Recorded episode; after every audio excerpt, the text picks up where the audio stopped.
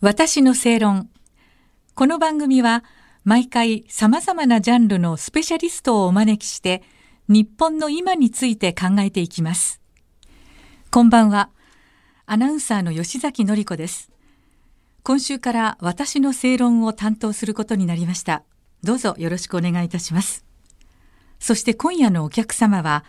産経新聞論説委員兼政治部編集委員のアビル・ルイさんです。こんばんは。こんばんは。よろしくお願いいたします。はい、よろしくお願いします。はい。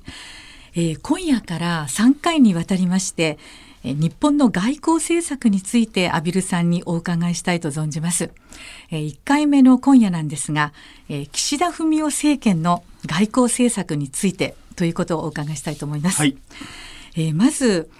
先月の23日なんですが、ウクライナのゼレンスキー大統領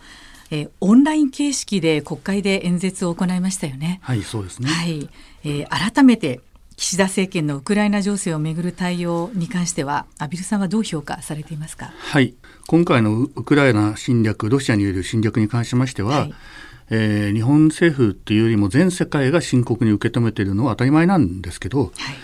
まあ、この間のそのゼレンスキーさんの、えー、オンライン演説の場面でも、はい岸田内閣に対して少し緊張感が欠けているのを見ましたね。それはどういうところから、えー、岸田さんと林外務大臣が、はい、えー、隣り合って座っている姿がテレビに映ってましたけども、はい、まあ外務大臣の林さんが、うん、大統領さんの演説中に、はい、マスク越しですけどもあくびをしているとしか思えない姿が映ってましたし、うん、その林さんに岸田さんが咎めるでもなく何か雑談している姿も映っていて。うんまあちょっとこれ確かにゼレンスキーさんの演説自体が、うん、まあ、非常に抑制されたですね、はい、あの事前にもしかすると激しい言葉が出るんじゃないかっていうのも、ほとんど何もなかったので、えー、まあ、退屈だったのかもしれませんがこの今まさに暗殺部隊を送られているとされる大統領の演説中に、はい、あの姿はないだろうと正直思いましたね私もまあ手を叩くときにちょっと携帯電話と一緒に握手してらっしゃるなっていうのもちょっと私も気になって。はいなんかこうね。そうですね。別の場面であの、足を投げ出してですね、一番前の席だから露骨に目立ちますよね。どういうことなんだろうと。つまり、総理と外務大臣というと日本の顔なわけですよね。はい、その2人が並んでて片一方がそんなポーズでと。翌朝私知人の地方議員からですね、はい舐めているのかという電話がかかってきましたね。まあ、今あのウクライナ情勢がねどんどん進んでいるところなんですが、はい、まあ、この対応については、うん、アビルさんはどう評価されていきますか、はい、あの最小限やるべきことはやっているとは思っております。はい、制裁についてアメリカや、うん、あのその他のあの西側諸国との連携を取って、まあ、日本独自の部分も残しつつやっていることは当たり前ですがよく言えばオーソドックスですが逆に言うともっと日本からの打ち出しとか日本からの提案はないのかなと思います。これは、まあ、岸田内閣全体今回の事態に限らずいつもですけども先手先手という割に、うん、現状追認的に後でゆっくりついてくるっていうパターンが多いっていう感じますね。まあ、このウクライナの、ね、侵攻に関しても本当にどんどんどんどん進んでいる現状があるわけで、うん、今後、どういうふうに見ていきますか、ビルさんとしては。はい、これはしかし、その、はい、初めにですね、はい、ロシアが侵攻を始めて、数日経った時点でもうですね、もうロシアに勝ちがないのはもう見えてましたですよね。つまり、今となってはキエフからもう一旦引いてますけども、仮にキエフを落として大統領を拘束ないし暗殺したとしてもですね、それでそのきちんと収められるかっていうともう収められない。そして一方で国際社会からは孤立し、金融制裁を受け、物資は止まり、えー、民間企業もロシアから手を引き、芸術文化すら失おうとしていると、うん、そうできない状況ですよね、はい、これはロシアにとって得るものないんですね。2月の終わりから3月の頭にかけてある政府高官と話してて、はい、まあこれはプーチンの終わりの始まりかもねって話をしてたんですけども、えー、このままいくとロシアは、まあ、もちろんロシアの古文のような国とか仲間の国もいますけども、うんはい、大半の世界からは、えー、烙印をされて、うん、えー、国際社会からの孤立を深めて、うん、交流する国の少ない大きな北朝鮮のような国になってしまうんではないかと。そういう気もしますね。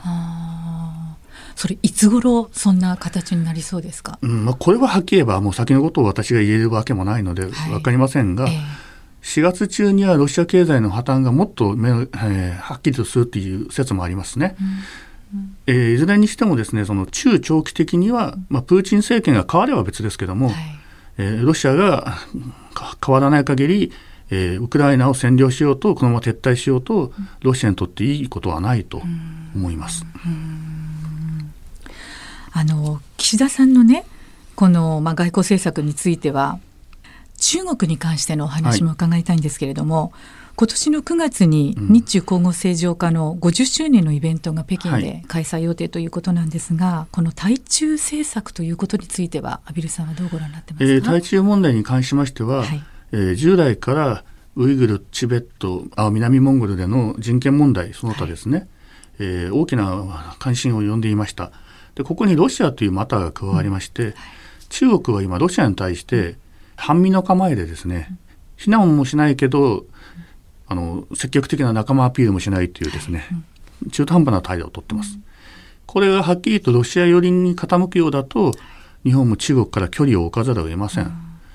仮に軍事支援などを中国がロシアに行った場合はアメリカは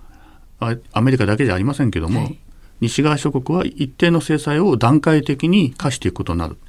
そうなるとそこで日本が加わらない選択肢はなくなるんですね。そうすると中国も日本に報復する、まあ、冷め切った関係今でもまあ国民感情としては冷めてますけど、それが貿易その他のいろんな取引にも及ぶんだろうと思います。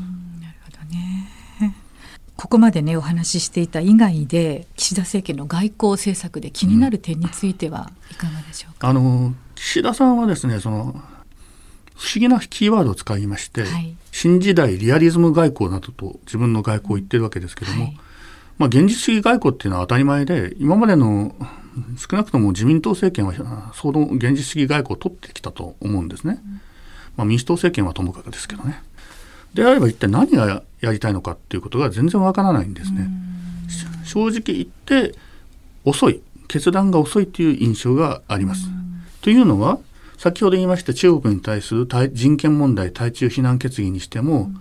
その前にもっと早くできてたことなんですけども、はい、なんか意味もなく引っ張るわけですよね。で佐渡金山の世界世界遺産の登録に関しましても、はい、最終的にはあの申請すると決めましたけど、はい。なぜこんなに引っ張るのかと。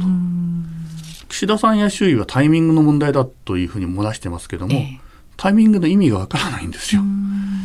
ですからその、まあ、外交政策だけではなくて他の問題もそうなんですけど、はい、岸田さんはとにかくですねその自分の口癖でよもあるようにあらゆることを選択肢に入れ検討に検討を重ね、考えてきて、まあちょっとその考える時間が長すぎるのかなという感じですね。でも支持率はありますね。はい。あの結果的に岸田さんの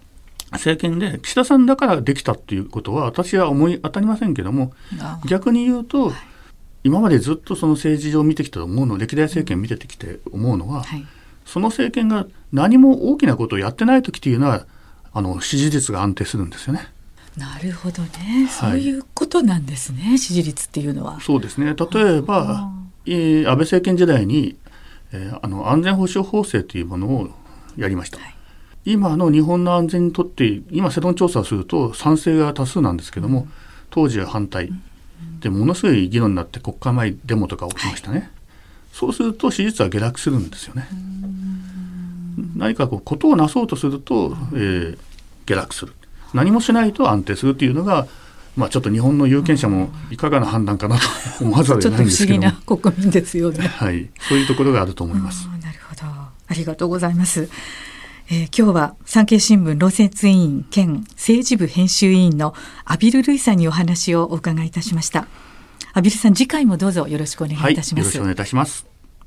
私の正論。お相手はアナウンサーの吉崎紀子でした。